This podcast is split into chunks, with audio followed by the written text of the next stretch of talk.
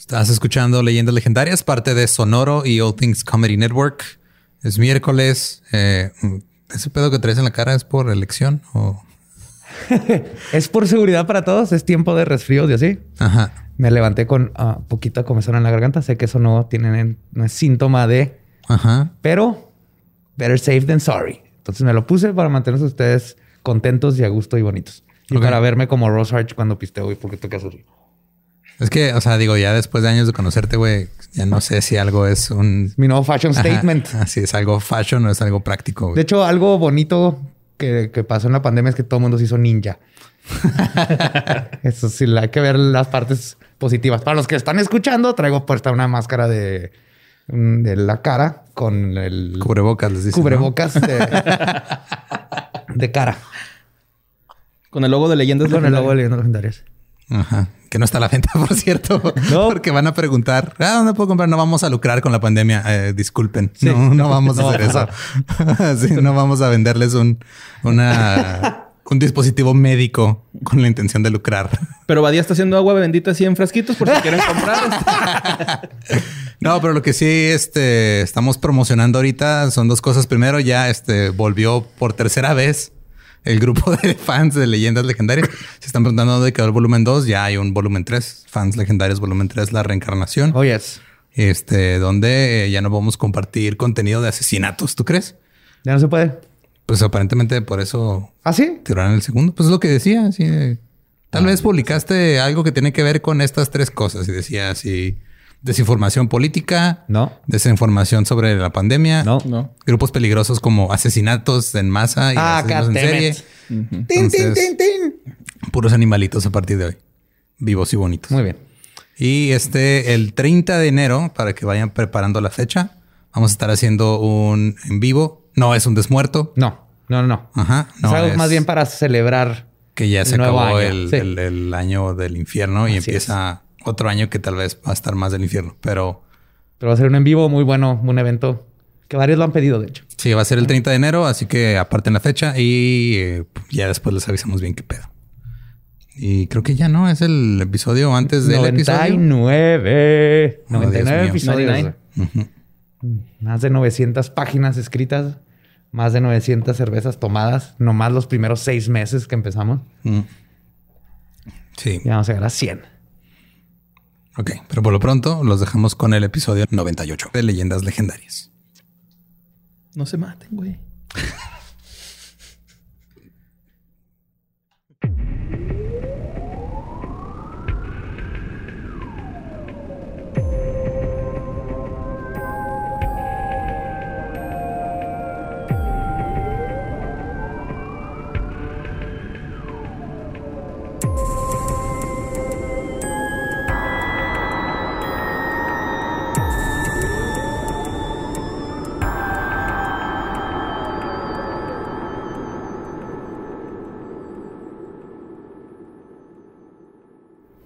Bienvenidos a Leyendas Legendarias, el podcast en donde cada semana yo, José Antonio Badía, le contaré a Eduardo Espinosa y a Mario Capistrán casos de crimen real, fenómenos paranormales o eventos históricos tan peculiares. Nuevo año tenía que wow. Notorios y fantásticos que ganó el título de Leyendas Legendarias. PQ, PQ, PQ. Estamos de regreso. ¿Peculiares? Peculiares. ah, pues bueno, así es la vida. Ya empezando mal el 2021. O muy bien, depende de cómo lo veamos. Creo que Mira, lo va a ver como muy bien. O sea, es, el primer episodio que grabamos en el 2021, pero no es el primero que sale en el 2021. Ya salió. Exactamente. Ya salió uno anterior donde tuve que ponerle la cara de Gabe encima de la foto de Borre. Ey, ¿por qué no mencionaste a Gabe en el intro, güey? Para que la gente de fuera sorpresa. Ay, ¿vieron la portada que era güey? Son cosas que no piensas cuando estás grabando toda la postproducción que va a cambiar absolutamente todo lo que No, lo hiciste dos veces, güey. Sí. Sí. está, bien, está, bien, está bien, bueno, es otro miércoles macabroso. Me acompaña Eduardo Espinosa y está de nuevo con nosotros el nuevo papá Borre. ¿Cómo estás, Borre? Bien, ya un señor. Ya eres, ya eres Don Borre. Ya, ya. Don Borre. Ya dormiste. ya, güey. Ya, güey, ya. Sí, yo salgo así a la calle con pantalonera, güey, y, zapato, güey. Sí, ya, neta. Es automático cuando tienes al hijo. Sí, o pants, pants, porque. sí, los pants. Ajá, sí, allá es pants, acá es pantalonera, ¿no? En dos meses vas a traer cangurera, güey. Entonces ya. Sí. Ya es la crisálida del, de la papadez. Sí, muy bonito la paternidad. Me gusta. Es una chinga. Me gusta. es una chinga, güey. Claro. Vas a apreciar más a tus propios padres. Sí, ya. a las dos semanas, así, ya cargándolo mientras está llorando, hablándole a tu papá. Güey. Sorry, jefe, neta, güey. Sí, güey, de hecho fue Dime que yo no era así. ah, no, se me hace que soy mi chavo, me soy de lo que fui yo. Yo creo que sí. Ya veremos. Sí, está chida mi hijo. Mi hijo es chido, güey. Nos das updates. Creo que sí. Pues estamos en otro episodio de Misterios Misteriosos, esta vez el volumen 2, que son los episodios en donde tomo eh, leyendas o misterios o casos que no dan para una hora, pero que son muy interesantes y que dejan ahí este, algo de qué hablar. Así que este es el volumen 2 y les traigo ahora cuatro casos muy buenos. Empezando con el primero, como debe ser. Wow. Ok. Una de las explicaciones sobre el fenómeno ovni más intrigantes que se ofrecen es que, que ofrecen es que al menos algunas de estas elusivas entidades aéreas no son naves espaciales extraterrestres ni ninguna otra cosa más allá de nuestro planeta. Algunos expertos en este fenómeno postulan que son criaturas vivientes. Y cito, enormes, rápidas y extremadamente frágiles, pero vivas, no obstante, altamente especializadas para una existencia absoluta muy por encima de nuestro dominio terrestre. En otras palabras, hay teorías que dicen que así como las criaturas de nuestro planeta se han adaptado para vivir hasta en los lugares más recónditos y hostiles de nuestro planeta, entonces, no es difícil creer que ciertas criaturas se adaptaron a vivir en nuestros cielos. Ok.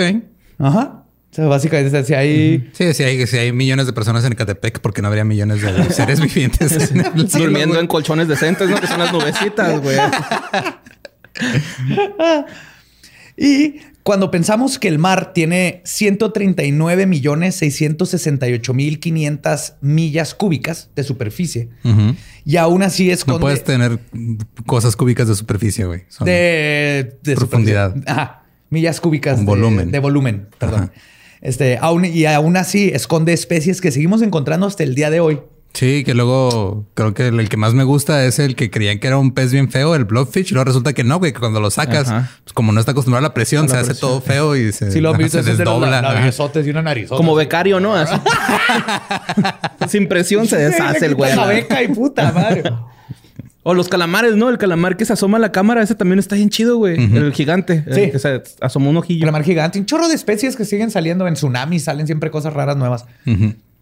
Y entonces me puse a investigar y si hay animales que todavía no sabemos que existen en el mar, en esa cantidad de, millas cúbicas, el, resulta que eh, la estratosfera tiene 142.782 millones 184.457.44 millas cúbicas. Ok. Es, un chingo más. es enorme, güey. No es grande. Sí, es un chingo más. O sea, mi, globito con la carta de Santo Claus no atravesó la estratosfera. No. No sé por qué la mandamos para arriba. Porque te enseñan que el norte es arriba y no, es una no. Pero está enorme la estratosfera, güey. Y entonces, este, lo que dicen es que algunas o algunos de estas especies de animales podrían nacer, crecer, vivir y morir en ella. Que no había un pedo así, este, que hay, fenómenos naturales de repente en los que empiezan a llover insectos y así. Y ranas, han, llovido ranas. Ha llovido, ha llovido carne, güey. En Kentucky es un caso que hace muchos años llovió carne. Llovió carne, güey. Kentucky Meat Shower se llama. Ahí luego te lo cuento en el dolor. Sí, Aquí en Juárez eso hubiera sido un éxito. Sí. Un regalo del este, general Sanders desde el cielo. Pero imagínate qué pinche miedo que estás de repente y luego, ah, sí, está lloviendo. Ah, cabrón, son arañas, güey. O sea. Ah, sí, en Australia llueven arañas de repente. No mames. Es que sueltan, la mayoría de las arañas, no la mayoría, pero muchas especies sueltan como un pedazo de telaraña, como un paracaídas de telaraña. Y así es como emigran. Pero cuando hay demasiadas, oh. imagínate un millón de arañitas y lo aparte te, cubren de, te cubren de telaraña, güey. Pues Trevor James Constable, que pasó más de 20 años investigando este tema y además publicó dos libros. El primero de ellos, They Live in the Sky, que se publicó en el 58. El segundo, The Cosmic Pulse of Light, publicó en el 76. Y él dice, ah, hizo otro, el más reciente, en el 78, que se llama Sky Creatures, Living UFOs. Constable consideraba que las bestias del cielo, o criaturas, como él las llamó, se asemejaban a amebas unicelulares gigantes, pero encerradas en una capa o cápsula externa metálica o similar a la mica, y con la mayoría de sus cuerpos compuestos de plasma, el cuarto estado de la materia, que comprende un gas ionizado. Algunas de estas criaturas pueden ser tan pequeñas como unos pocos de unos pocos centímetros y otras pueden tener varios kilómetros de largo. En la mayoría de las ocasiones permanecen ocultas a los humanos en virtud de su capacidad para reflejar la luz infrarroja, haciéndolas invisibles a nuestros ojos, excepto si cambias de color reflejando así temporalmente la luz dentro de la sección visible del espectro electromagnético. O sea, él, usaba unos filtros para sacarlas. Y hay unas chiquititas que le llaman rods que salen en muchas fotos, que han dicho muchos científicos que son nomás insectos moviéndose muy rápido o cosas así. Pero hay muchas especies, desde chiquititas hasta como medusas gigantes que viven en el Las serpientes, ¿no? Esas que vuelan, güey. hay una serpiente. Se ve bien cabrón, güey. ¿Cómo se ve bien cabrón. Ahorita voy a hablar de ellas, exactamente. Ok. Que no este pedo es lo que hizo Simandias en Watchmen. Más o menos. Pero esas sí caían. Estos flotan. Flotan ahí, ok. Imagínate una medusa tan, este... ¿Cómo se llama? De tan bajo Espectro luminoso. No, aparte. Que flota simplemente y está comiendo bichitos del cielo. Entonces imagínate que cuando vas en un vuelo y eh, pasas por turbulencia, en realidad no es turbulencia, o Estás siendo digerido por una medusa aérea. Esta es una teoría. ¿Neta? ¿En serio? No. o la acaba de hacer Lolo la, teoría. No, no, de que las nuevas ondas de radio, los aviones, todo esto, las madrean y luego caen a la Tierra, que lo ahorita vamos a ver. Ok. Ajá.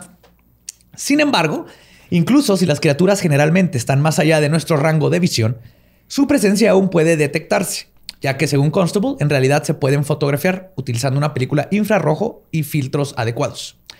En sus libros publicó una serie de fotos que mostraban supuestas criaturas tomadas por él en los cielos del desierto de Mojave, en California. Y de uno de sus acolitos, Richard Toronto, repitió las, los intentos de Constable en esta misma localidad durante 1977 obteniendo imágenes similares. Con los, mismos filtros. Con los mismos filtros. Los lentes esos de la Comer, ¿no, güey? Para ver los, los Transformers 3D, güey, en la tele. Puedes ver Transformers 3D en la tele o puedes ver amibas gigantes en el cielo, güey. Lentes de esos azul con rojo de cereal. Sus fotos nunca han sido expuestas este, como engaños, aunque los representantes de Kodak han sugerido que las criaturas de Toronto pueden ser nada más eh, emocionantes que huellas dactilares sucias y manchas de secado. Mm. O sea, Kodak dice, no, puedo decir que no son, pero también podría ser nomás una mancha en el negativo y cosas. No los hemos revisado bien. Estas fotos muestran varios tipos morfológicos diferentes.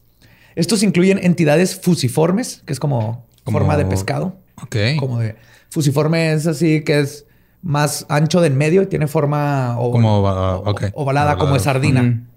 Como de ovni. Pero más largo, como de misil. Ah, pero gordito en medio. Ajá. Eh, manchas ameboides gigantes, enormes objetos con forma de vejiga.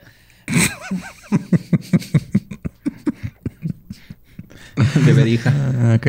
No, está bien. O sea, si se han derrido también en las medusas cuando las vieron por primera vez, O del narwhal. Discos gigantes e incluso algunos como picos, curiosamente, que parecen eh, reptilianos. Se parecen a reptiles. Tienen la forma del cuerpo medio de reptil. ¿Por qué volteas a ver a mí, güey? No, pues no, no más. Además, las películas de cine tomadas por Constable muestran que estos objetos cambian de forma a medida que se mueven por el cielo y algunos son bioluminosos. Ah, ok. Y no solo eso, Constable propuso además la premisa de que estos bichos no solo eran carnívoros, sino que probablemente eran responsables de la plétora de inexplicables mutilaciones de animales así como la decenas de seres humanos, las desapariciones de seres humanos que se reportan. O sea, este güey puede, mira, puedo explicar los ovnis, el chupacabras y Bigfoot en una sola cosa, güey. Sí, las desapariciones de 411. son, güey, son cosas que no ves en el cielo, llegan y te chingan. Y te chingan, llegan y te comen, ajá. Y ya. Es lo que le pasó a Paulette. oh, la verga. Una meba del cielo se metió por la ventana muy diferentes de las bestias del cielo, grandes o pequeñas, son las serpientes del cielo, que es lo que tú decías, o los peces del cielo, que también les dicen a veces. Espasmódicamente reportados en todo el mundo. Uno de los ejemplos más famosos fue la ¿No llamada. esporádicamente reportados, espasmódicamente. Espasmódica es de espasmos, ¿verdad? sí, güey. ¡Hola, tengo que reportar una serpiente en el aire. Hay otra forma de reportar una serpiente en el aire, güey, que no sea espasmódicamente. ¡Oficial! ¡Una serpiente! ¡Ah! Te Ahora vas a aprender. oh, obedecer. ah, uno de los ejemplos más famosos fue la llamada anguila del cielo, vista por innumerables testigos oculares durante dos noches sucesivas el 5 de septiembre de 1891 en el cielo sobre Crawfordsville, en Indiana, en los Estados Unidos. Se decía que se retorcía como un pez nadando. Era blanco, luminoso y medía aproximadamente 6 metros de largo. Flotando a unos 100 metros sobre el suelo, pero a veces descendiendo aún más, resoplaba con Y te cumplió un deseo con todas siete esferas del dragón,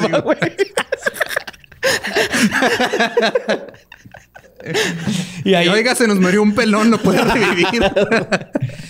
Otra vez ese pelón. Señor serpiente, ¿puede hacer que llueva carne en Kentucky?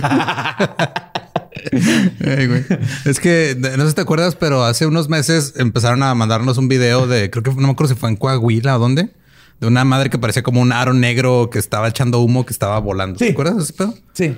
No me acuerdo cuál fue la explicación de ese, pero nos Yo también encontré. Sí, es una explicación de humo, nubes o una cosa. pero es un fenómeno natural. Ajá. es común, más no, no es normal, más no es común. No es, normal, es normal, más no es común. Ajá, es, normal, más no normal que pasa, pero es raro que lo veas. Que, que todas las situaciones estén perfectas para que se forme el aro y esté soltando. Mm, ajá. El aro. Dicen que descendía a veces más y resoplaba con fuerza y emitía aire caliente.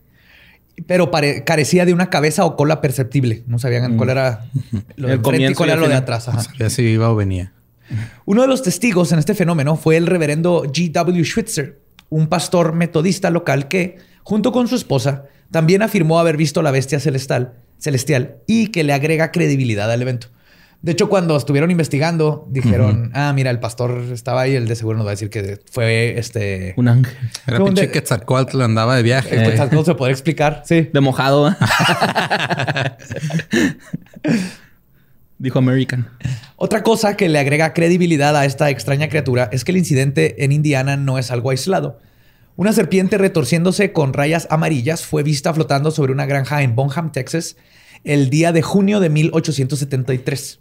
Y en mayo de 1888 se informó de la contraparte silbante en un condado de Darlington, California del sur. En 1762, una serpiente celeste que se retorcía fue vista durante seis minutos mientras iluminaba desde alto la ciudad de Bedford en Devon, en Inglaterra, el 5 de diciembre. Órale, eso está chido, ¿no? Sí, en Inglaterra. O sea, se aventa luminiscencia. Bioluminiscencia. Bioluminiscencia. Esa madre. Brilla, güey, brilla. Más recientemente, en marzo de 1935, se informó sobre una serpiente celeste escandinava sobre el sur de Noruega y Dinamarca. Y en diciembre de ese mismo año se vio otras dos veces en el cielo sobre Cruz Alta, Brasil. Tal vez de ahí vienen los dragones. Ajá, es probable. De esa criatura. Pues, o sea, puede ser algún fenómeno no sé, o sea, yo me estoy imaginando que haya alguna condición en la que se esté refractando la luz de una forma en las nubes. que parezca una serpiente. que se esté reflejando, puede ser. Qué triste vida la de Eduardo, ¿verdad? Que no puede creer en no, güey. sí, sí, no, porque pues, pues guacha los güeyes de las pirámides, ¿no? Que cuando pega el sol se parece que baja una pinche serpiente y que no sé qué, güey. O sea, puede que sea también un así. Sí, un efecto natural, una refracción de luz. Se dice que otra raza de monstruos atmosféricos proviene de las diminutas islas del archipiélago del Shetland en Escocia. Ah, huevos, gas de pantano, todo, güey. Sí, sí. Shetland. Ajá. De ahí viene el, Shetland Shetter. Shetland Shetter. Shetland. Pero escribe Shet. Ajá, S de H T. E Ajá, Shetland. Las islas Shetland son un lugar remoto y envuelto en niebla a unas 50 millas al noreste de Orkney. ¿Niebla en Escocia? ¿Tú crees? Los lugareños creen con total naturalidad que esta alimaña vaporosa es simplemente un animal de nube. Está bien bonito, alimaña vaporosa. Suena bien bonito ese ah. término. Dicen que este animal. Banda de K-pop, ah, sí. alimaña vaporosa. no sé cómo no me odien. Los amo, los amo. Lo hice con todo el amor del ah, mundo. ok. Ay, Dice que es un animal de nube que habita en los cielos y por razones desconocidas ocasionalmente hace el largo viaje a terra firma.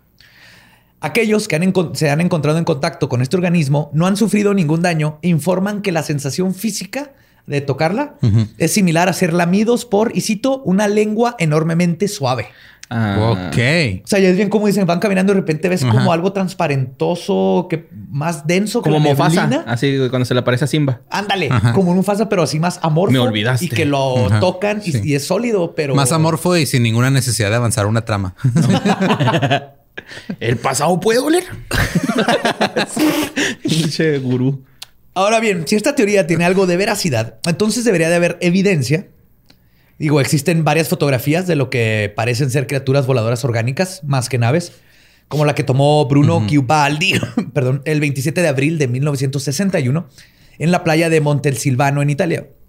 En ella se ve lo que parece ser un torpedo con, o sea, la forma más o menos de un torpedo, con cuatro aletas flotando sobre el agua.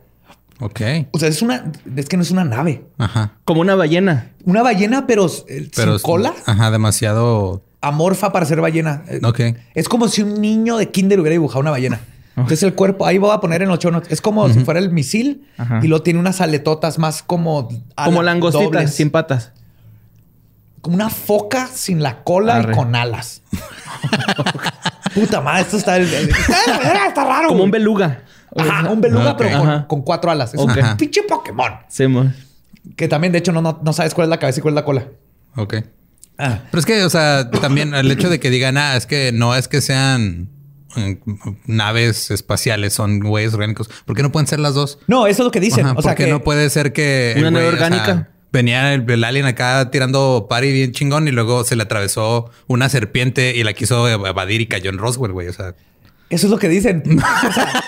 unas, unas son ovnis, o sea, unos ovnis son naves. Ajá espaciales. Unos ovnis son naves que no conocemos de aquí de la Tierra y unos ovnis son estas criaturas. Dedícate a la ufología, güey, llevando teorías que acertas. Y dicen que muchas veces que... los ovnis, cuando han dejado rastros como babosos porque iba a pasar, es porque al entrar le pegaron a varias de estas criaturas. Como un barco cuando va y madrea a un manatí. No, creo que el hecho de que le haya atinado a dos teorías es que la barra está muy baja en el mundo de la ufología. sí, güey, ya va que te has adentrado en lo más alto de las, de las teorías criptozoológicas. Ahorita Tom DeLonge está componiendo una rola triste, güey. Eso ya casi 100 episodios de esta chingadera ya te está afectando. Es probable. Este, en esta foto se ve lo que parecería ser un torpedo con cuatro aletas flotando sobre el agua. Michael White tomó una fotografía de lo que parece ser una especie de mantarraya gigante voladora en Nueva Zelanda.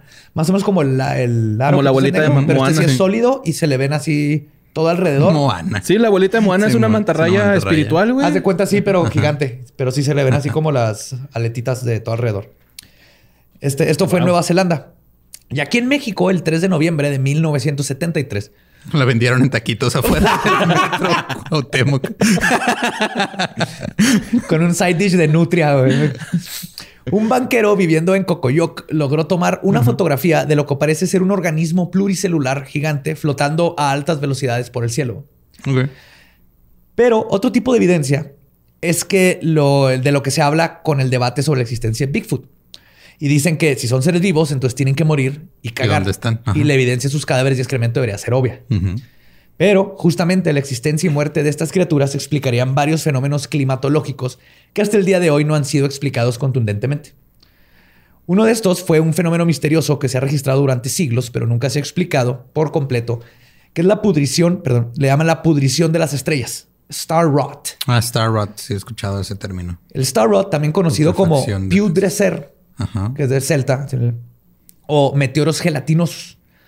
Como sugiere su último nombre, a menudo se ve lo que parece ser un meteoro o una estrella fugaz fluyendo por el cielo y luego, en el sitio donde se cree que aterrizó, se encuentran muestras de una extraña sustancia gelatinosa. Muestras de esta pudrición estelar, que han sido analizadas formalmente, han desenmascarado una diversidad de identidades, incluyendo varias especies de algas, hongos, mohos e incluso restos semidigeridos de comedia regurgitada por aves. ¿De comedia regurgitada por Comida. Dije comedia. de repente están buscando y encuentran un chiste de Teo González. ¡Cabrón! Pinches gaviotas. y me dio este reloj así. Sin embargo, algunas muestras han desafiado la identificación y otras han desaparecido literalmente incluso cuando fueron recolectadas. Se lo están levantando. y como que se, desvanece completamente. dejando nada más que un olor extraño. Eso creías que pasaba tú cuando le apuntabas a la pared en tu cuarto, ¿verdad, güey? Sí. sí, sí. Y no, no, no, se corroe. De hecho, si no, si estás así en una cárcel o algo y quieres escribir tu, tus últimas palabras, lo puedes hacer con Seven y va a durar forever ahí en la pared. Va a durar para siempre en la pared y en la mente de quien encuentre esa pared. que por suerte fui yo. Ay, güey. Este, dicen que nomás deja un olor extraño o un rastro grasiento, que es lo único que puede verificar su antigua existencia. Seres orgánicos de plasma, energía u extraterrestres. El origen y naturaleza de estas criaturas de baja densidad que viven en la atmósfera sigue siendo en una, sigue en contención dentro de quienes las estudian. Mientras unos creen que son simples animales como medusas sin inteligencia, que solo funcionan con instinto, otros proponen que podrían ser seres que llegaron de otros mundos y que se adaptaron a la vida en la estratosfera. O sea, como los pulpos. Entre los criptozoólogos que. Ajá, nos dicen, no, güey, es una madre que nomás anda ahí sin, el, ajá, sin pena ni gloria, ajá, viviendo ahí sin propósito, que no ha visto Soul todavía y anda ahí valiendo verga. y luego otros dijeron, no, vienen de otro planeta, güey, saben lo que están haciendo y por eso de repente eyaculan en Escocia. sí, exactamente. Entonces el debate entre ellos no es si existen o no, es si vienen de otro planeta o si, son de aquí. evolucionaron de los animales de aquí. Cualquiera que sea la verdad, las medusas aéreas podrían ser el criptido más común en nuestro planeta y los causantes de muchos de los incidentes del fenómeno ovni. Está raro.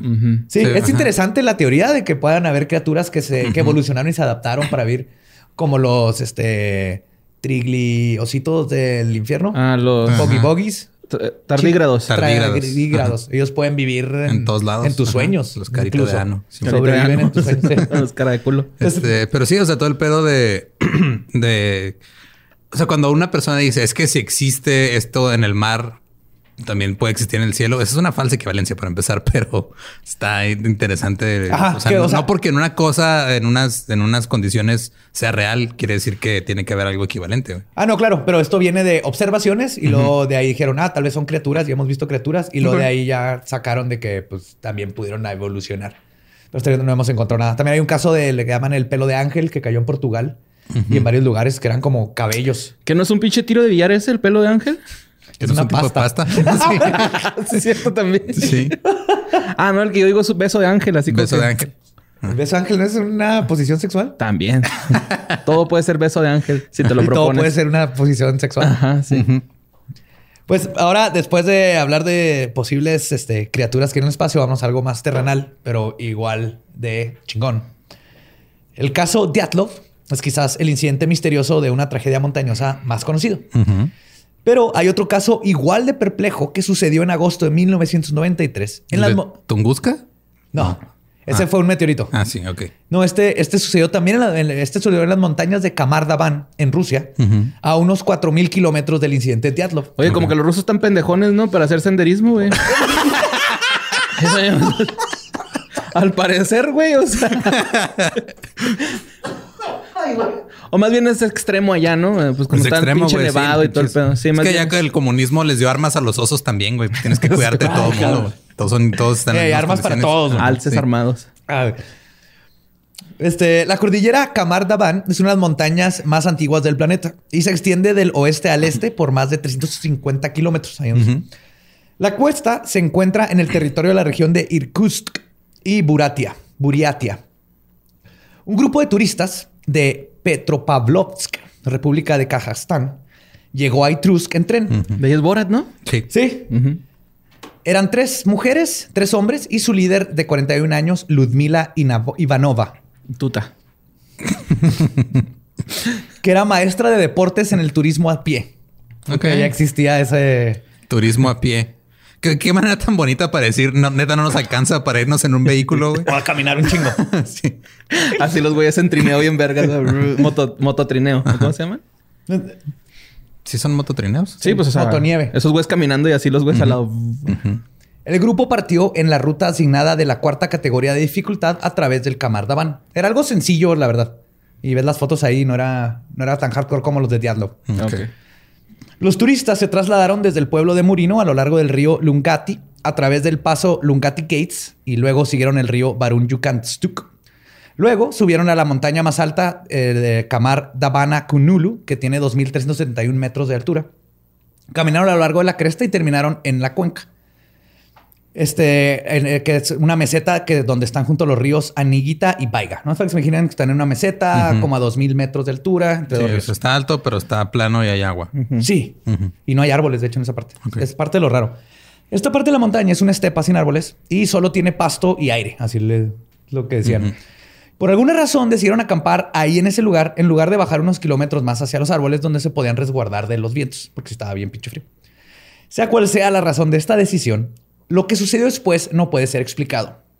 Por suerte, a diferencia de Diatlov, en este caso sí hubo una sobreviviente que pudo contar lo que aconteció. No mames. En la noche del 4 al 5 de agosto, la nieve y la lluvia continuaron cayendo en las montañas. El clima era muy malo y había un viento penetrante. Leonid Diavovich Cachondón, Ay, le chuleteándose a todo el mundo. Creo que los papás le dicen, o sea, los señores ya más grandes en el, aire polaco ese, ¿no? Eh. Ajá, es el aire polaco. sí. Ay, güey. Leonid eh, Davidovich describe lo que sucedió. Eh, ah, oh, David, Leonid Davidovich describe lo que sucedió porque apuntó todo lo que le dijo Valentina, que es la que sobrevivió. Ok. Ok. Ahorita también hablo un poquito de Valentina, pero no. Todo este tiempo los turistas se estaban congelando en una carpa mojada sin poder calentarse junto al fuego. Por cierto, la ropa de los chicos también estaba mojada porque caminaban caminaron bajo la lluvia todo el día. Como resultado, en la mañana del 5 de agosto partieron cuando de repente alrededor de las 11 en punto a uno de los muchachos le comenzó a salir espuma de la boca y comenzó a sangrar por los oídos frente a todos ellos. Era Alexander de 24 años quien inmediatamente cayó al piso y murió instantáneamente, güey. Güey. De la nada, güey. Era gato, ¿no? Le echaron una calzón. y un juguete en la cola. y un culo, güey. Nunca vi que sucediera eso, pero eran de esas sí, leyendas Ajá, era una leyenda urbana, ¿no? De que, así que hacían. Aniquilar un, felino, pero qué culeros. Esto causó un... Gigi te está juzgando ahorita, güey. Gigi ahorita me odia, güey, porque está viviendo afuera. Está viendo. no. Ah, por el niño. Sí, güey. Esto causó pues, eh, un caos total en el grupo. Imagínate, güey. Van todos así que. Este. La, la, y se muere un güey. Se le pinche sangre en los ojos y la. sangre en la verga. Mal, mal, lugar para que te dé la peor pálida de tu vida. sí, güey. Este causó un caos total entre el grupo de turistas que tenían entre 16 y 17 años. Al poco tiempo después de la muerte de Alexander, frente a los otros turistas, Valentina Utochenko, que estaba intentando mantener la compostura, este, comenzó a ver una verdadera locura. Y cito, Denis comenzó a esconderse detrás de unas piedras y a huir. Estaba como si algo lo estuviera persiguiendo. Tatiana empezó a golpearse la cabeza contra unas piedras hasta que empezó a sangrarle la cabeza. Victoria y Timur comenzaron a comportarse como locos. Lyudmila Ivanova, la, más grande, la líder, murió de un ataque al corazón y cayó al suelo repentinamente, güey. Esto sucedió así en cuestión de... Todavía ni sabían qué pedo con el Alexander. Y de repente uno empezó a gritar, esconderse en piedras. Una se empezó a pegar. Otros dos corrieron por todos lados. Y la maestra se murió, güey. Ahí. Y Valentina acá, güey. Pues así viendo todo el desmadre. Bien salsas, ¿no? Ah, ¿viste? Estás bien pendejo. Es que es papá, güey. Ya, ya, ya tengo puede. que esos chistes, güey. ya. Sí, ya. Los demás comenzaron a agarrarse la garganta y arrancarse la ropa. Sangre le salía de los oídos y había un pánico completo con los porque todavía no terminaban de morir, güey estos dos que estaban como locos empezaron a aventar sus mochilas y a correr despavoridos en diferentes direcciones. Eso fue lo que pasó en Diatlov, que los encontraron a todos dispersos, ¿no? Sí, pero aquí pues esta chava lo vio pasar ahí de la nada. Estos que corrieron no llegaron lejos, todos sucumbieron a esta extraña aflicción uno por uno hasta que todos estaban muertos. Valentina observó lo que sucedía durante mucho tiempo y trató de razonar de alguna manera con los cuatro jóvenes restantes, pero todo había sido en vano. Los que habían perdido la cabeza se habían puesto incontrolables, lucharon y huyeron de Valentina cuando ella los intentó llevarlos al bosque. Le dijo, vámonos al bosque cuando los vea correr. Nadie le hizo caso.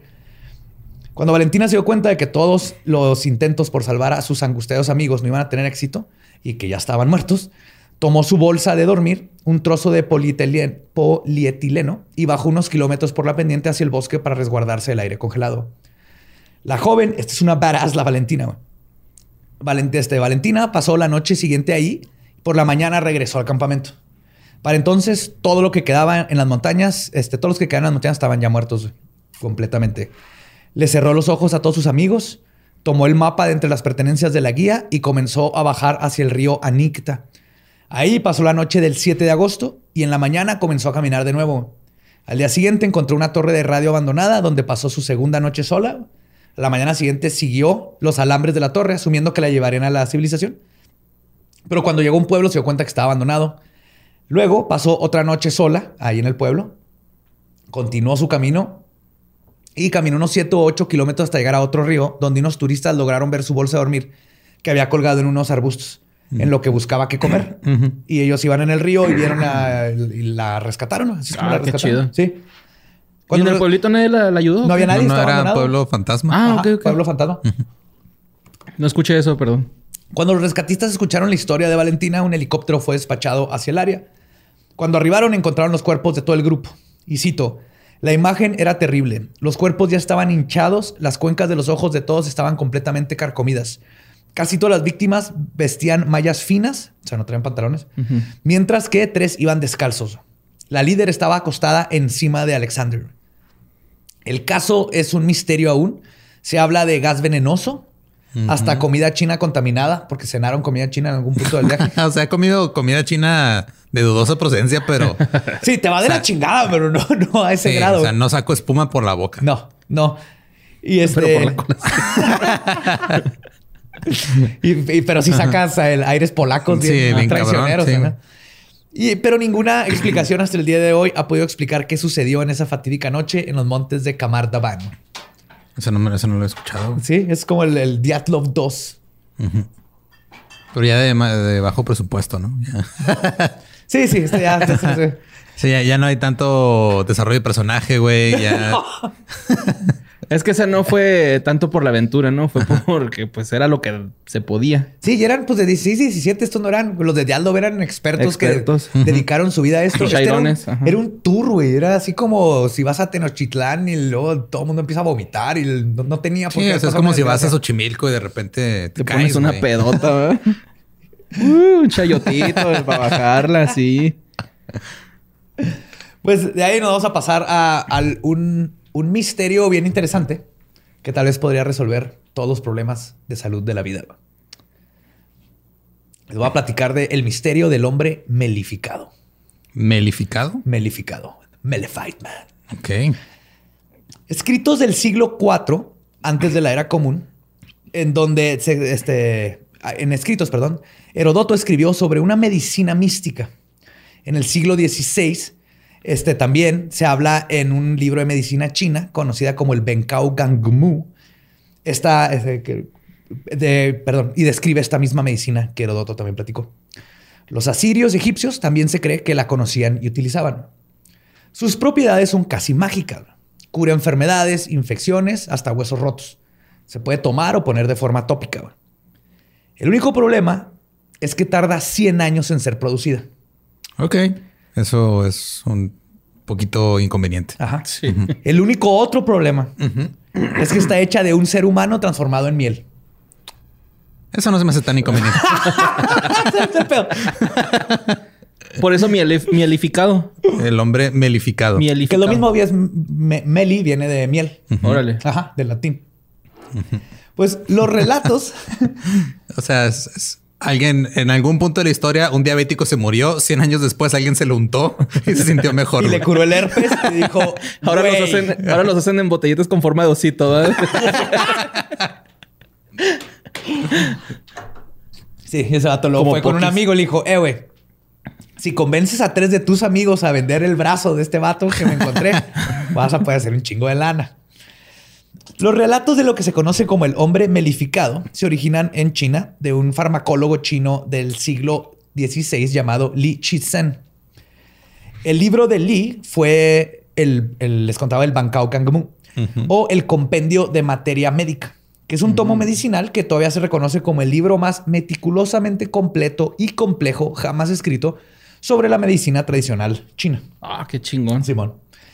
En este libro, Li menciona una práctica que de la cual había escuchado eh, a través de un relato de otro hombre, de Tao Chiu Cheng, sobre una misteriosa práctica de momificación en miel llevada a cabo en Arabia, la que también se refieren como el miren o literalmente persona de miel o el hombre miel.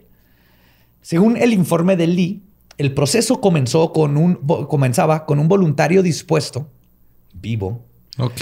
Generalmente una persona mayor de alrededor de 70 u 80 años. Sí, me dijo, mira, ya, ya viví, ya estuvo. O sea. Está cabrón porque se me olvidó que el, tercer otro problema es que, es que, empieza con la persona viva. Ok. Pero es voluntario. Casi todos los problemas empiezan con una persona viva. Por lo general. Sí. El voluntario para el proceso el ser voluntario, el voluntariado, perdón, para el proceso era integral, ya que supuestamente no funcionará a menos de que hubiera un elemento de autosacrificio involucrado. Es parte del es la parte mística, es de no, no, puedes nomás echar a un güey ahí que se murió de cólera en, miel, porque pues, no.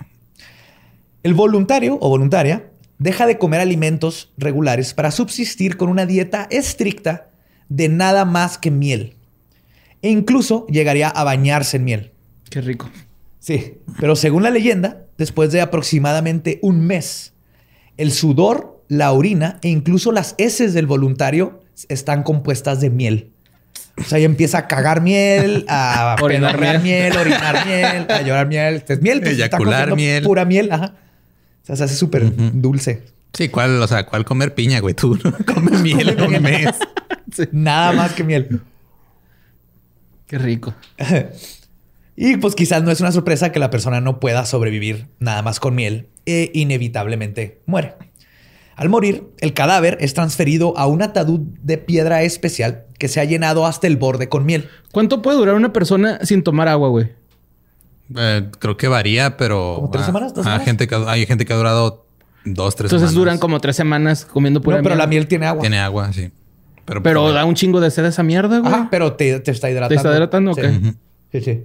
Sin agua es así, sin nada. Porque inclusive si estás comiendo, cierta comida te puede hidratar de cierta manera, mientras no te deshidrate ah, más que lo que... Pero la miel te, hidrata de cierta manera. Pero no sé cuánto duran, la neta. Pues duran un rato, porque si ya están al grado sí, pues están defecando, ajá. Están tirando mierda. Puede ser tu pobre. ya van dos. A huevo, borre. Puede ser tu propia fábrica de miel. Güey. Al morir, el cadáver era transferido a un ataúd de piedra especial que se había llenado hasta el borde con miel y se le pone la fecha de la muerte del tipo en un sello colocado sobre el ataúd. Luego el ataúd era enterrado durante 100 años para dar tiempo a que el cadáver se sature por completo y se impregne de miel. Ya que la miel tiene cualidades de conservación notables debido a su alta acidez, bajo volumen de agua y potentes propiedades antibacterianas, significa que el cadáver no se pudrirá como de costumbre sino que se infundiría en la miel que lo rodea. Y es cierto lo de una vez tener una quemada horrible en la cadera y como es un lugar donde se mueve, eran vendas, lo que sea. Las quemadas son horribles porque todo se te pega, pero me la cubría de miel y la miel se hace como una costra. Y la costra tiene analgésico, tiene antibiótico y aparte deja que respire. Y me curó de volada. ¿Y cómo te quemaste ahí? Por pendejo. pues sí, güey. Estaba tratando de hacer un branding. O sea, me quemé a propósito para hacerme un branding, pero se hizo más grande de lo que esperaba. Ok. Ajá. Bueno, mira, yo tengo una estrella que me hice con un molde de galletas quemadas. Sí, entonces... hice la misma estupidez. Nomás más que no calculé bien la figura. Qué verga. el punto es que la miel es la, la miel es de shit. Ah. Bueno, no puedo decir nada. Y una vez me disparé en la mano con una pistola de balines. ¿Ves? Nada más para ver qué se sentía. Ey. ¿Y te dolió? No tanto hasta eso. Te echaste miel. Me eché miel, güey. No, pero sí tengo aquí, tengo aquí una marquita blanca de donde me dio. Ah, pues después de que pasan 100 años, se rompe el sello del ataúd y se extrae el cuerpo. El cadáver, ahora completamente embalsamado con miel y con, eh, y con una consistencia suave, se corta en pedazos y se usa como un dulce que aparentemente era famoso por sus poderosas habilidades curativas. La mezcla que se puede frotar sobre las heridas o tomar por vía oral se dice que si esta mezcla se tomaba de por vía oral, curaría cualquier aflicción casi instantáneamente.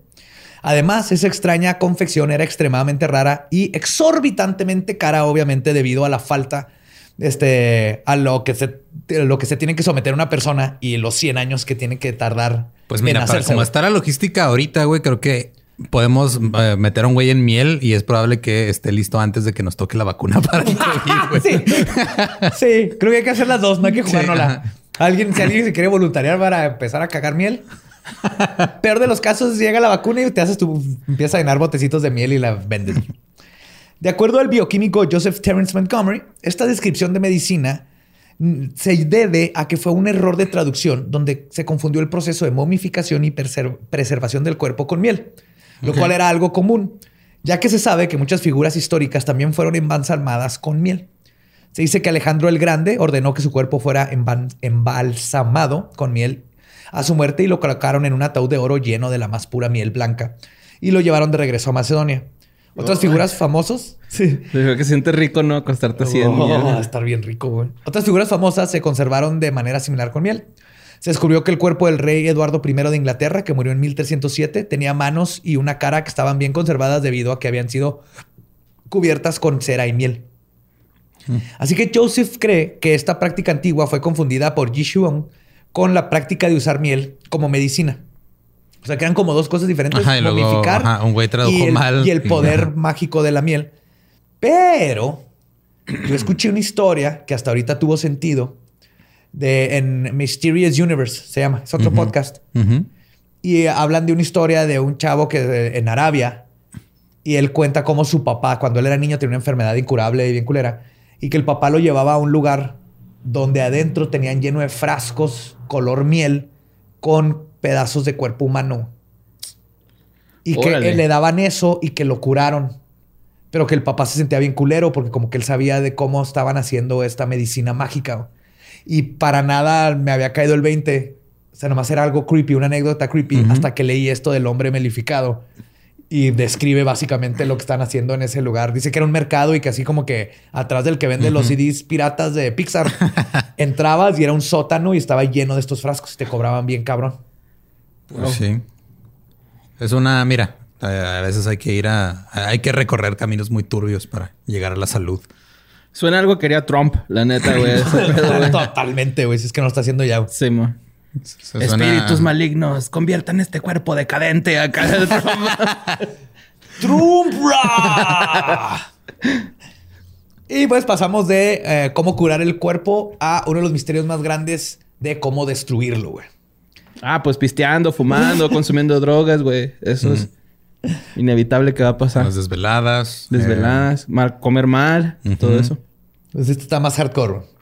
La combustión humana espontánea. Uh, este tema me gusta. Se refiere a la muerte por un incendio. ¿Tú sí sabes cuál es la combustión humana? No, güey. Es que de repente está, o sea, la combustión espontánea es literal, estás así, tú ahorita, güey, te, quemas y, ya. te moriste.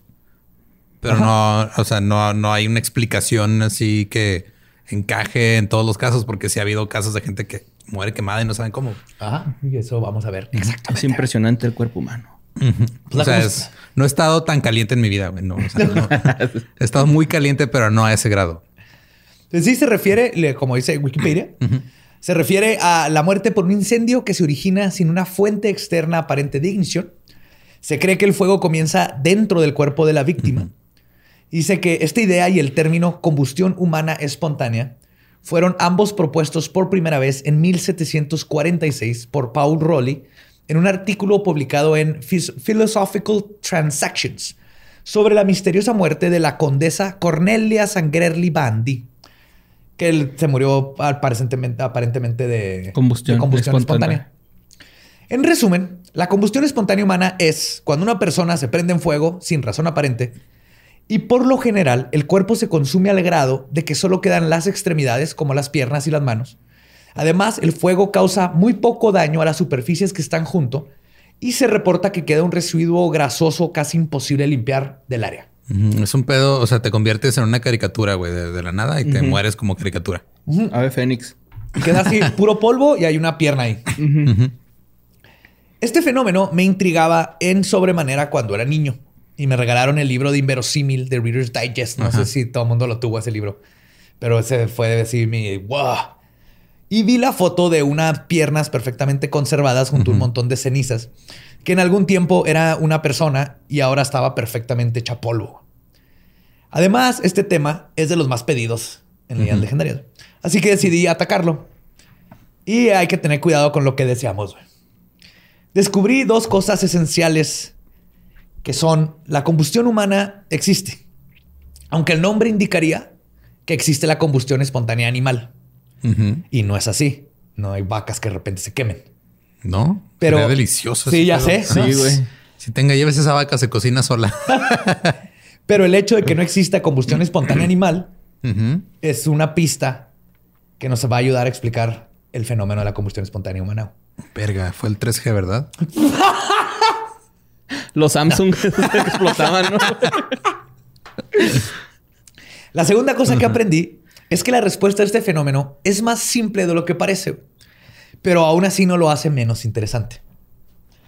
Durante los años, eh, varias explicaciones han sido postuladas para poder explicar el fenómeno. Los más comunes son reacciones químicas internas, saturación de alcohol, o sea, alguien que pista un chingo está lleno de alcohol su sangre y, de repente te prendes y te prendes. Electroestática o magnetismo, pirotrones, yo no sabía que eran los pirotrones, son como protones, pero de energía. O sea, como una molécula de luz, pero es una molécula de un chingo de energía que si pega con algo, lo prende. Ni siquiera se sabe si existen exactamente, pero hay cálculos de cómo serían y todo. Y este, el último es la intervención divina o un fenómeno sobrenatural, ¿no? Que era un pinche vampiro y se le olvidó cerrar la ventana ese día porque andaba bien crudo. Ajá. Pero. tú ¿no? En la movie esta. Pero algo muy importante que hay que entender sobre el fenómeno es la idea falsa de que no existe una fuente externa de ignición. Al contrario, de los aproximadamente 200 casos de la CEH, lo voy a decir en corto, documentados desde los 1600, en casi todos la víctima estaba cerca de una fuente de ignición. Cuando este no es el caso, es más bien porque no se tienen los datos completos, ya que la escena no fue bien documentada. Ok, o sea, sí se quemaron por algo externo, nada más que la forma en la que se quemaron fue distinta. Sí, o sea, para empezar. De dentro para afuera. no, no fue de adentro para afuera. Hubo algo afuera que, que, los incendió. Y cuando no se supo qué es, es porque nomás decía en los 1600. Entraron y encontraron el cuerpo calcinado. ¡Oh! y, no hay forma. Los que sí están documentados, ahí se puede encontrar perfectamente cómo chingados se prendieron. Las víctimas por lo general son encontradas cerca de una estufa, encendedores, velas o eh, cigarros. O eran, o, no encontraron el cigarro, pero. Sí, o de un latino que limpia piscinas. pues es que ese es el estereotipo, ¿no? De algo ardiente que se pone en las series gringas.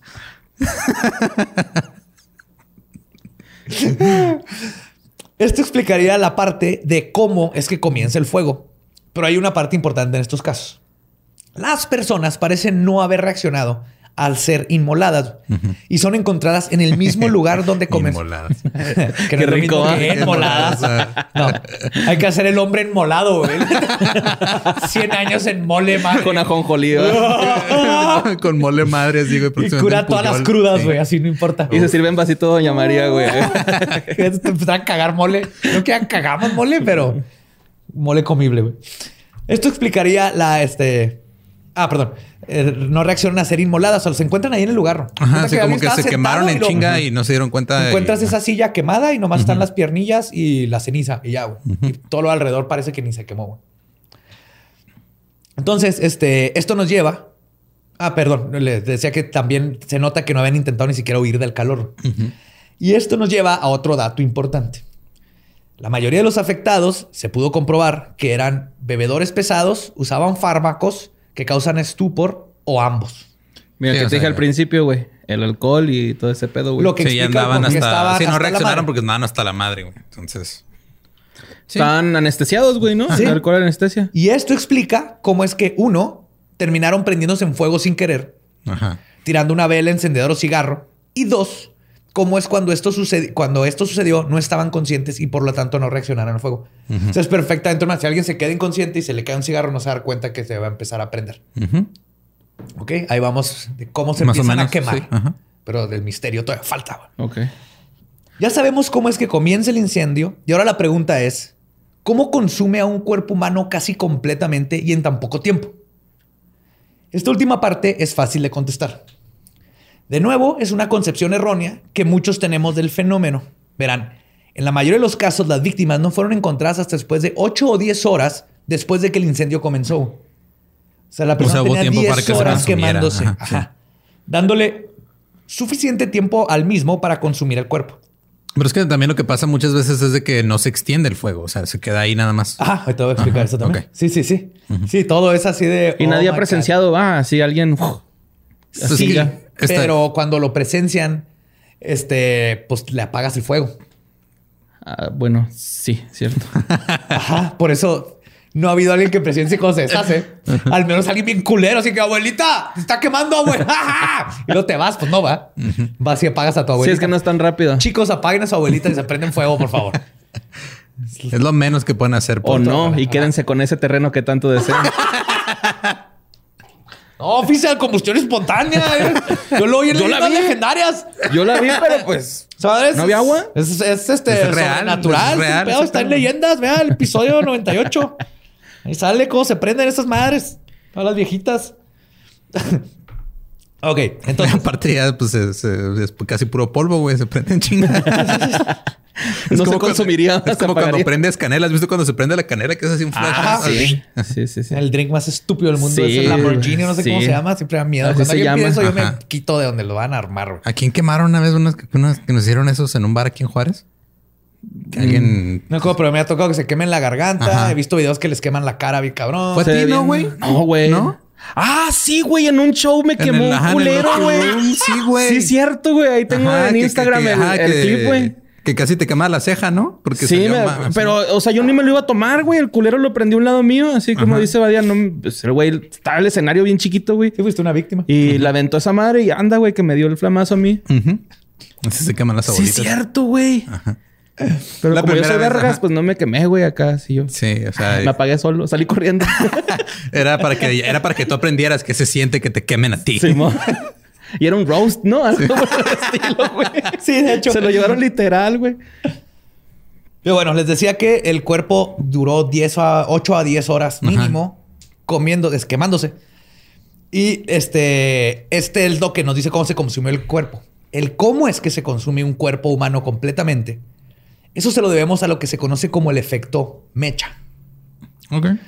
Para la gente que hace carne asada, estarán familiarizadas con el sistema de poner aceite adentro de una servilleta para encenderla y luego poner el carbón sobre ella para prenderlo. En volcancito. Ajá, en volcancito. Agarras una servilleta, le, le enrollas las cuatro esquinas y le haces, y haces un mechero. El aceite permite, voy a súper resumir el, eh, cómo funciona esto en la física, pero el, el, concepto es lo mismo, en la química, perdón. Hay gente que le pone un dorito, porque es lo mismo, es, un chingo de grasa quemándose. un cheto. Un cheto, un dorito. El aceite permite que el fuego siga quemando sin consumir la servilleta. Y que es el, es el mismo truco que usa la gente que hace este malabares con fuego y todo. O sea, Exacto. Es como cuando te echas este alcohol en la mano. que prende se, se quema muy rápido. O es el, el, mismo principio que usan en la en los stunts en las películas que se ponen el gel retardante que se quema el gel, pero no te quema. No te quema a ti. Ajá. Ok. Eso tiene sentido. Ajá. Entonces esto hace que el fuego dura mucho y mucho más tiempo encendido entonces, entre más acné tengas, es más probable que mueras así. Sí, probablemente. Pitayón. Y, de hecho, lo mismo pasa con la mecha de una vela. La parafina que tiene permite que se consuma esta y no el algodón de la mecha en sí. Es una combinación de los dos. Si usaras una. Como los candel, candel, candel, ¿sí? O los quinqués. Quinqué, esa madre. El quinqué no se quema la, tela porque más bien se está quemando el aceite. El aceitito. O sea, obviamente sí la está quemando, pero va a durar mucho más. Es una, una reacción química muy diferente.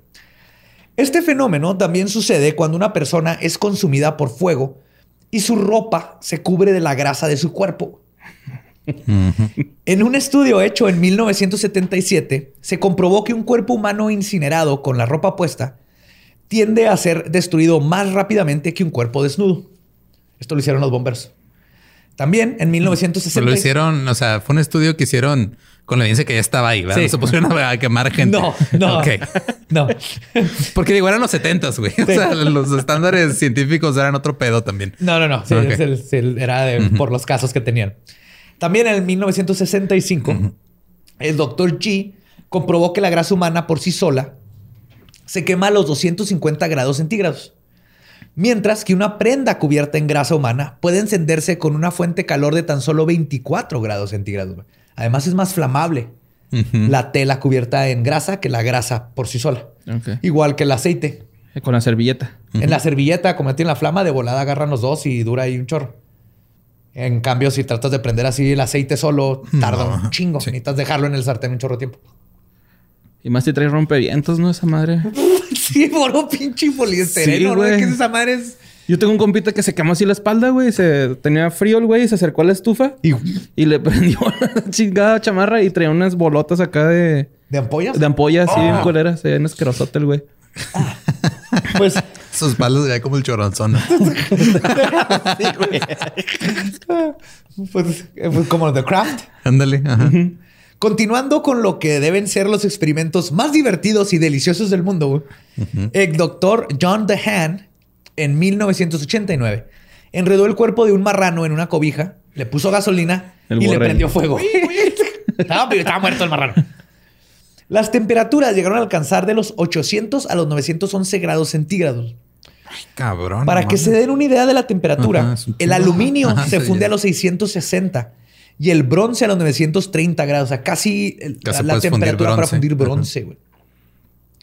Pero a pesar de que el marranito comenzó a mostrar los mismos signos que se ven en la combustión espontánea, cuerpo quemado, extremidades intactas eh, y un fuego localizado solo al lugar del incendio inmediato. Mm. El, el, marrano, y esto sucede igual que cuando te pones alcohol en la mano, que no se te quema la mano, que prende nomás el alcohol y este, se localiza el fuego. Cuando el fuego está muy intenso, no necesariamente se va a recorrer a todo lo demás, porque está consumiendo nada más ahí la grasa. Este, la cosa aquí es que tenía todo esto igual que, el, que en la combustión humana, pero el marrano no quedó completamente calcinado, como suele suceder con los casos humanos. Ha de haber olido bien rico, ¿no? Sí. Chicharroncito. Uy. Y es aquí donde entra el último factor importante para explicar el fenómeno. Según un estudio hecho por Nickel y Fisher en el 84, el 77, porque aquí lo que estamos explicando es, ok, sí se quemó el marrano, pero quedó el esqueleto. Y en los humanos, en las Queda ceniza, polvo, güey. Y eso es, ¿cómo explicas eso? Entonces, en el, en el estudio este en el 84, se descubrió que el 77% de los casos de combustión espontánea sucede en mujeres. Y el 25% de estas, de las mujeres, tenían más de 70 años, el 50% más de 60 y el 80% más de 50. Te digo, ya eran polvo para empezar. Ya, ya. estaban aquí robando aire. pues todo esto indicó que todas tenían tres factores importantes en común. Mayor de edad, sobrepeso, alcohólica. Y su ropa no tenía bolsillos. y la clave de todo para explicar el, terminar de explicar el fenómeno sufrían de osteoporosis o baja densidad. Ok, en los huesos. Ósea. Va. Ajá. Entonces, sobrepeso, este, osteoporosis y ¿qué? ¿Cuál era otra? La edad. Todas eran este, ya, ya señoras grandes. Paguen a su abuelita, chingados. Sí, llámenle a ver cómo está. Sí. Y esta es la parte que conecta todo el misterio. Una de las incógnitas más grandes del fenómeno es cómo es que puede consumirse un esqueleto casi completo de una persona de la manera descrita. Las temperaturas típicas para cremar un cuerpo en un incinerador son de 1800 a 2100 grados centígrados para terminar con un cuerpo. lo que se quemó el, el, puerco. Así es, pero esto está hecho para cremar un cuerpo entre una y dos horas. Ok. Ok. Es el doble para que en dos horas ya tengas polvito. Como les conté, estas temperaturas no son alcanzadas por el efecto mecha. Pero. Pero si alcanzas 800, 900 grados por 10 horas. Y aparte, en los experimentos hechos este, anteriormente, se comprobó que huesos con baja densidad o que sufren de osteoporosis pueden quedar completamente convertidos en ceniza con temperaturas de tan solo 625 a 790 grados centígrados. Ah, se nos está tan duro. dentro de las temperaturas que pueden ser causadas por el efecto. Sí, es que es lo que pasa, por ejemplo, pasa también con los edificios, güey, ¿no? De que, o sea, hay ciertos materiales que aguantan más temperatura y es porque son materiales muy densos, que su estructura molecular está súper... Me estás diciendo que la Cruz de Oro que sobrevivió en Notre Dame no fue un milagro divino y que solo fue porque tarda el, oro, se funde como a 1600 grados y la madera quema como a 600? No, ese sí fue un milagro. Güey. Estaba hablando... no estaba hablando de las Torres Gemelas. ¿eh? la verga. No, lo que voy a decir que sí, o sea, es, más que es más probable que ya cuando el material, o sea, que es un material que no está hecho para para aguantar el soportar el fuego y que ya tiene daño o que ya este, su estructura molecular está comprometida. medio dañadas. sí, ya delicado, sí, ya está delicada. Pues ya obviamente es más fácil que se dañe, güey. ¿Te fijaste? Habló de las Torres Gemelas y lo bien delicado, güey. Cálmate, perro. ¿Quién eres? Mi abuelita está delicada. Su fémur. Sí, güey. Su fémur de titanio, ¿no, hombre? No, vamos a decir, la bolita de y su combustión espontánea. El fémur de titanio no se derrite a 900 grados centígrados. Arde fue un inside job. La combustión de mi abuelita. Sí, el, combustible de aviones no, no, derrite abuelitas, ¿eh, güey. Fémur de titanio de abuelita. La, la cadera nueva de mi abuelita. bueno. Ah, güey, pues esta explicación eh, de la osteoporosis además coincide con el hecho de que han existido el mismo número de casos de combustión espontánea en los últimos 50 años que en los pasados 350. ¿Hay más cosas flamables en nuestra vida? Esto es paralelo a que en los últimos 50 años la vida no solo ha sido más sedentaria, sino que el peso promedio ha subido y también los casos de osteoporosis. Ajá, sí. Cada vez es más probable. De hecho, estaba leyendo la tesis que leí sobre esto era del 2000 y era así como que uno de cada tres adultos en Estados Unidos tiene osteoporosis. Y sobrepeso. Y sobrepeso. sí, o sea, es el... Una vez nos explicaron ese pedo, ya creo que era mi... No me acuerdo quién era, pero era una persona ya muy grande y nos explicaban que cuando una persona con osteoporosis este, se fractura, no es que se haya caído y luego por eso se ha fracturado, es que se fracturó y por eso se cayó. Casi siempre pasa eso. eso le pasó a mi abuelita. A la verga. Sí, iba caminando hacia abrir la puerta y nomás su hueso se rompió. pues por eso se cayó. Y luego cuando se caen, pues se, vuelven otro pinche hueso. Sí, porque la, fractura es, diferente el tipo de fractura de, o sea, cuando el hueso se vence, por decirlo Imagínate un carrizo ya seco que se quiebra. Cómo se deshace si le pones peso. Eso es lo que empieza a pasar con Sí, a una fractura de impacto que es. Por eso el sobrepeso es el que hace que se rompa el pinche hueso. A, veces y a veces nomás el hueso está demasiado ya este frágil por dentro. Tiene la densidad es tan baja que es como un carrizo muy delgadito. Entonces no aguanta y se deshace. Por eso es importante cuidar la osteoporosis. Y, el peso. Calcio y salir al sol para que se pegue la vitamina D. Sangre. no mucho. Ya los doctores les dirán bien cómo está de hacer eso. Pues bueno, ya sabiendo eso, para concluir, me gustaría regresar al caso del libro inverosímil que me traumó de chico. Este caso en específico sucedió en 1951 en el estado de Florida, en los Estados Unidos. Ser Florida, Florida Man. ese güey era cristal, por eso se quemó solo. de hecho, la víctima era Mary Reeser. Las sales de baño. ¿eh? Mary Reeser. Mary Reeser, una mujer de 67 años de edad, con sobrepeso, que tomaba píldoras para dormir y que su hija la describe como, y cito, nunca la veía sin un cigarro en su mano. Ya le pusimos palomita a todas las teorías del que hablamos, ¿no? Su cuerpo fue encontrado por una de sus inquilinas cuando fue a entregarle un telégrafo. Mary había estado sola por lo menos 8 a 10 horas. Entonces, cuando llegan a entregar el telégrafo, la, chava, la inclina, toca la chapa y siente que está como caliente. Y le habla a los bomberos. Y es cuando entran y encuentran la foto famosa de verosímil, así de una silla quemada con nomás las piernas. Ahora bien, sabiendo lo que aprendimos de los experimentos, podemos concluir que dada la capacidad para responder adecuadamente al ser incendiada, que de, de Mary, que pudo haberse visto disminuida debido a su edad avanzada, su obesidad y el posible estupor causado por las pastillas para dormir, que era común que dijeron que a veces no la podían ni despertar. Aunado a que estaba sola en casa, sin alguien que la pudiera socorrer, podemos imaginar que Mary se, queda dormida con un cigarro en la mano, el cual cae sobre su pijama. Este, son los 50, todo era de pichirrayón y un chorro de de este tela gasolina y plomo. Las vestos, güey. No, si hubiera sido de asbesto se salva. No de cáncer de pulmón, pero sí quemarse, güey. y entonces, este, nadie la puede socorrer porque está ahí sola.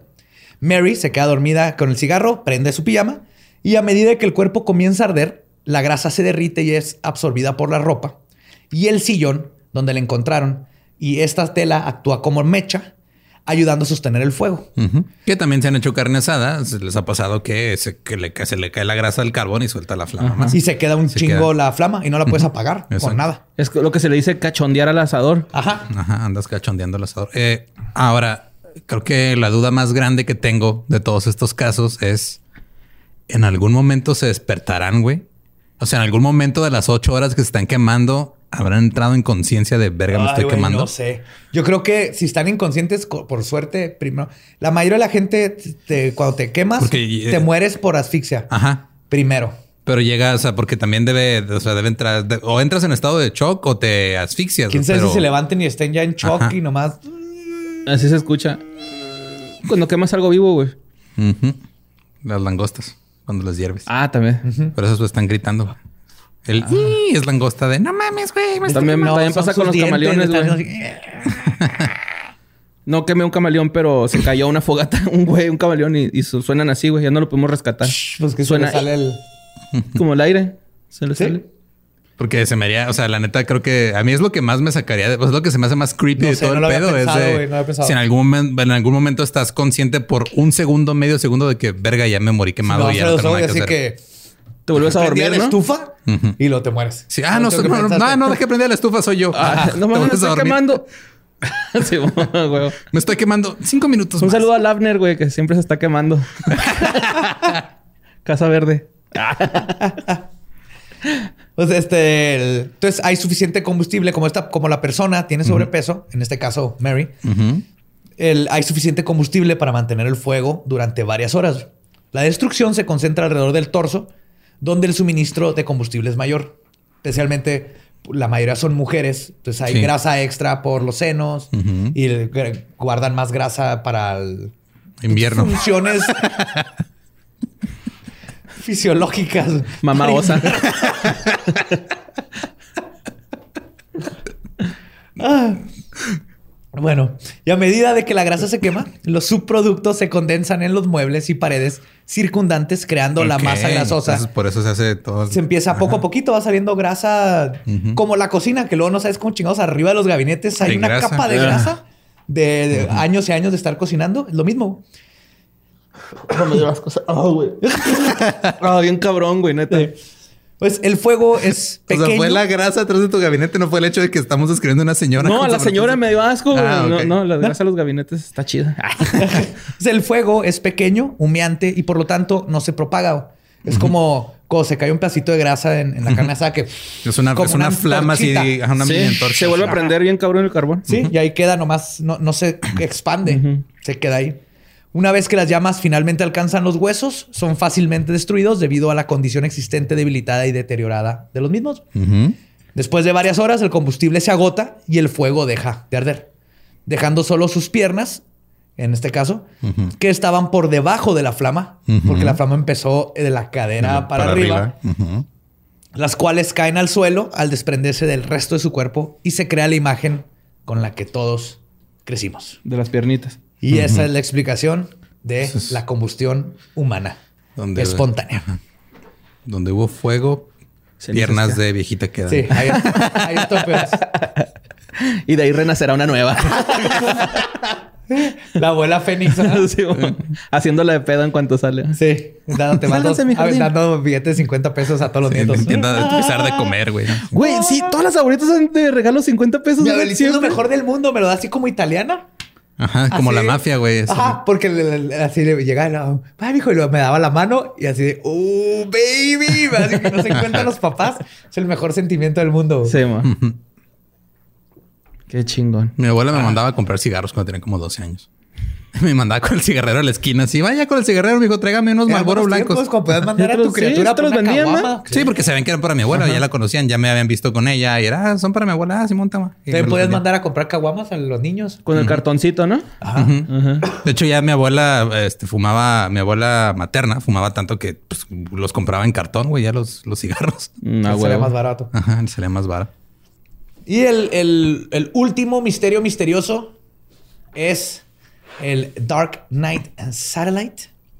Es este satélite que le llaman el Dark Knight, como Batman, que tiene como de los 60 que lo descubrieron. y nadie sabe qué es. Los rusos dijeron, no mames, no es nuestro. Y los gringos dijeron, no mames, no es de nosotros. y, ahí tenemos décadas tratando de explicar. Búsquenlo, googleenlo. México, señores. No, es una cortina. Es una cortina solar que se desprendió de un satélite y, ya agarró se quedó flotando y está en órbita. y agarró una forma bien curiosa, pero allá están las fotos, está comprobadísimo que es una cortina. También era de las cosas que me intrigaban un chingo de, de niño. Es una cortina espacial. Lo ya siento mucho. Güey, son una cortina. Ya, ya, o sea, ya, ya subimos de nivel. Antes eran cortinas de humo, ahora son espaciales. Ajá. sí. y ese fue el, Misterios Misteriosos volumen 2. Espero han aprendido muchas cosas. Ya, ya hemos dejado muchos. Sé la combustión sí me aclaró muchas dudas. A mí me acuerdo, Oye, pero entonces, ¿por qué la, gente pensaba que era un fenómeno, güey? Pues, yo hasta, que no investigué, yo todavía, porque por ejemplo, yo tenía la idea de que era en, en chinga. sí, yo también eso, me imaginé esa idea de, de repente decía, te espérate, voy a cagar. Y luego tu amigo no regresa en media hora y lo regresas y nomás están sus piernas, güey. Simón. No, son horas. Y luego también, este, por cómo es que no se quemó todo alrededor. Y así que es algo que se explica fácilmente con química y cómo funciona el fuego. Y, también los Malditas huesos. leyes de la termodinámica arruinan todo. También los huesos, porque para calcinar a alguien necesitas mínimo Pinche dos morro castroso, nada más quiero que me abraces, ¿no? Entonces era más bien eh, por la idea de cómo lees que es la combustión espontánea. Si dices esto no se puede explicar, ¿cómo chingados explicas esto? Ya cuando me puse a investigar fue, oh, oh, ah, todo empieza a tener tiene un chingo de sentido. O sea, es un fenómeno desde la razón de por qué no hay combustión animales, es porque esos güeyes no se acercan al fuego y si sí, no andan drogados y están jetones. Si se empieza a quemar, como el gato ese del video que se le quema la cola, se mueven y se tratan de apagar y todo. Necesitas solo un ser humano puede estar tan hasta la madre para no darse cuenta que él solito se echó fuego arriba. Ah, qué privilegio el sedentarismo. sí. Yay. Oye, sí te tardaron unas 10 horas, ¿no? En quemarme, güey, acá. Pues es que estás muy peludo, güey. Ah, ah, pues sí. Igual menos. Pero tengo mucha grasa. Mm. Sí, salud luego. Se agarra tu sudadera y pum, efecto Adiós, borre. Mecha esta. Eh. eh. you tried. Yo por eso lo mecha así. sí, bien. Méchame esta combustión espontánea. ¡Pum! Estoy a hacer mi nueva camisa, güey. Méchame esta combustión espontánea. Te amo, abuelita, atrás. Sí. Te amo, abuelita. Never forget. Pues bueno, este nos pueden escuchar, encontrar en todos lados como arroba leyendas podcast. Si tienen algún caso de combustión espontánea que quieran compartirnos, adelante, se vale. Si han visto amibas voladoras también. Eh, si han visto hombres de miel. Melificados. melificados. Melificados. Sí, cualquier misterio que, que consideren que que sea válido, lo pueden, nos pueden decir qué pedo. Y... Sí, mándenlos para ir apuntando ahí para el volumen 3. y tal vez tengamos otro, otro volumen de... Digo, va a haber más, pero no sé cuándo. No sabemos cuándo, pero cuando se junten suficientes. También me pueden encontrar en todos lados como arroba ningún Eduardo. A mí como Mario López Capi. Y me encuentran como Elba Diablo. Nuestro podcast ha terminado. Esto fue Palabra de Belzebub. Podemos irnos a pistear. Novia. Yes.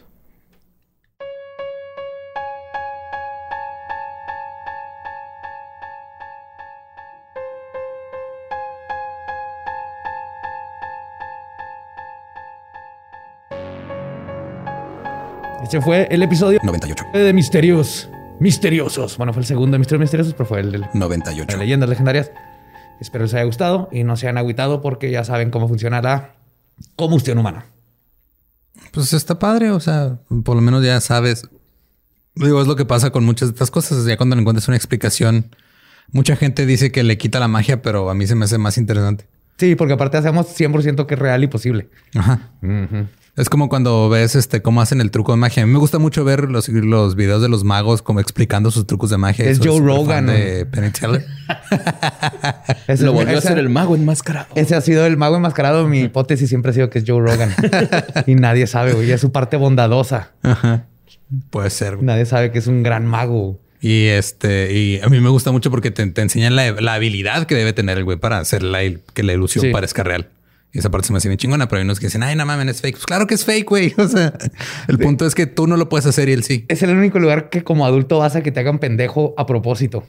es el único, ¿estás seguro? ¿Has visto el mundo últimamente, José Antonio? bueno, pero ahí pagas, pagas para ir y sabes que sí, hay mucha gente que pagó su transporte al Capitolio también, güey. O sea, en fin, hablando de es que lo tengo muy presente ah, en la mente, güey, porque vamos a hablar de las noticias, no de lo que está pasando ahorita y de todo el desmadre y la guerra civil que aparentemente sigue pasando en Estados Unidos desde hace ciento y cacho de años.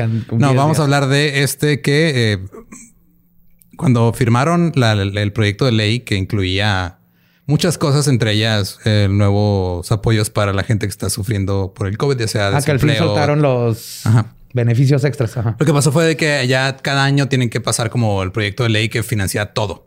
O sea, es el Omnibus Spending Bill, se llama, que es para que el gobierno siga haciendo su jale. Y ahí metieron lo del coronavirus y metieron un chingo de cosas. Y una de las cláusulas que viene ahí es de que durante el año fiscal del 2021 tiene que el Congreso decirnos qué pedo con los objetos, este, con los fenómenos aéreos no, este, ¿cómo Con los WAPs no identificados. ¿Quién fue la joya de persona del Senado que metió eso ahí sin que nadie se diera cuenta, güey?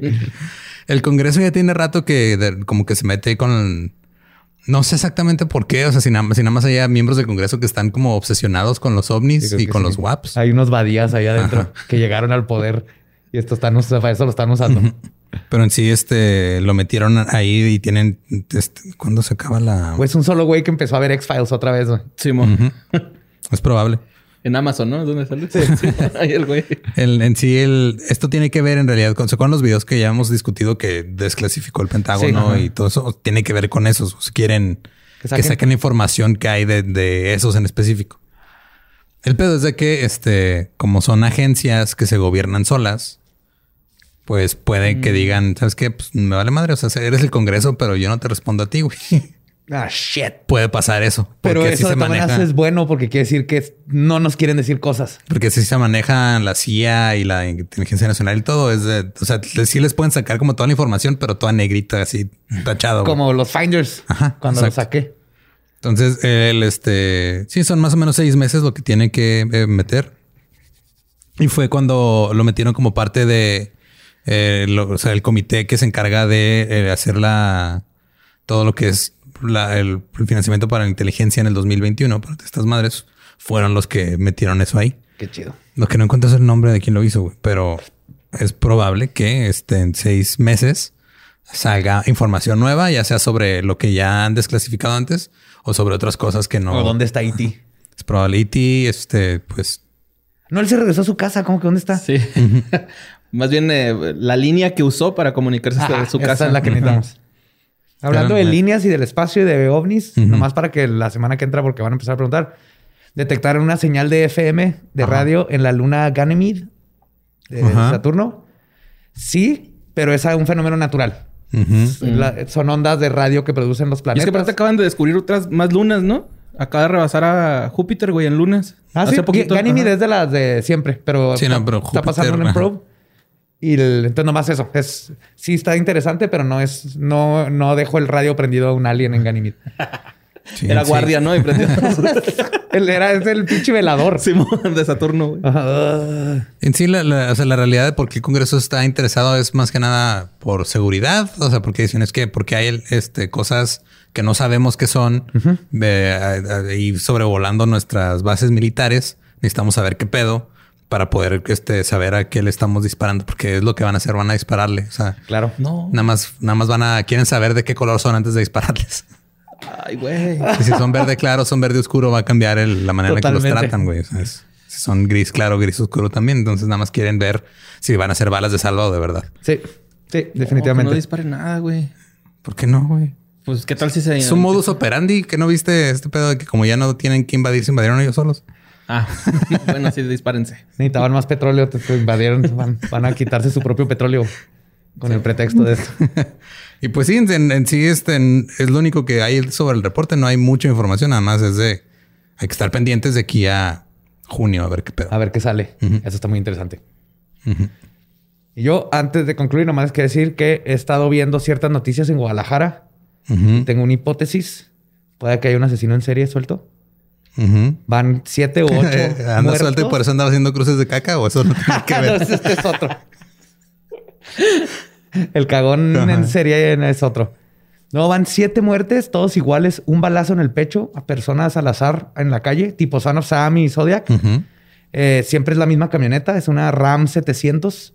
Son como estas Rams nuevas que, que tiene caja, pero cabe como un garrafón. No sé para qué hacen esas pendejadas, pero bueno. Es una de esas, se para así al azar enfrente del, cuando ve a alguien en la banqueta y le dispara. Uno ha sobrevivido y, el, y sigue. No he visto que la policía diga nada, pero en las noticias he visto ya son demasiadas conciencias. Mismo, mismo modus operandi, misma camionetita blanca. Calibre. No los. Ajá, mismo calibre. No los roban o nada. Es gente que no tiene nada que ver, o sea, de diferentes lugares de la vida. Entonces, para los que estén de en Guadalajara, si saben algo, manténganme al tanto porque se me hace que hay ahí un. Si viene una pinche Ram, corran. Un Son of Sam. Ram 700. Ah, es la chiquita que parece carrito. Oh, mames. A ver, ¿cuál es? Ah, ya, ya, ya. Ajá, no, no, la, no la he visto. Es, como todas estas que salieron que son como troquita carro. Digo que es para cargar un garrafón de agua. Más chiquito, yo creo que tiene menos caja que un camino. Todavía el camino ocho cilindros que se tragaba así petróleo entero. Ajá. Un motor a madre. Ok, pues este. Cuídense. Sí, sí. no mames. Cuídense y estén pendientes porque yo lo he encontrado separado. No, no. Es México nunca han dicho, creemos que hay un asesino en serie porque a veces ni cuenta se dan. Entonces, de todas para que estén pendientes. Si vi ahí un patrón muy obvio. Pues cuidado con la gente que anda en Sí, Guadalajara los amamos, queremos volver, así que cuídense. Sí, pero no vamos a volver hasta que una nos vacunen, dos este, sepamos que no hay un güey disparando a la gente random en la calle. ah, también. Sí. Eso es importante. Tenemos suficiente de eso aquí en Juárez como para ir a buscarlo a otro lado, la neta. Sería el colmo, ¿no? sí. Y te matan en otro. Ah, ya. Este, puedes sobrevivir. Sí, sobreviví 34 años en Juárez y luego fui a Guadalajara y me balearon. No mames. en fin, este, pues muchas gracias por escucharnos y este, el próximo capítulo es el capítulo 100. Nos vemos en el capítulo 100. Este, ya, eso es todo. 100, 100 episodios con ustedes. Va a estar bueno, épico. Es un capítulo que ustedes escogieron. La, esa es la democracia. Para los que no les gustó, esa es la democracia. Fue una clase. Para los que no les gustó una venir a, Para venir a invadir, meterse. en la oficina de Gabe, güey, con cuernos y piel de oso. Y a robarse los monitos. ok, bueno, pues eh, muchas gracias. Nos escuchamos y nos vemos la próxima semana. Chao.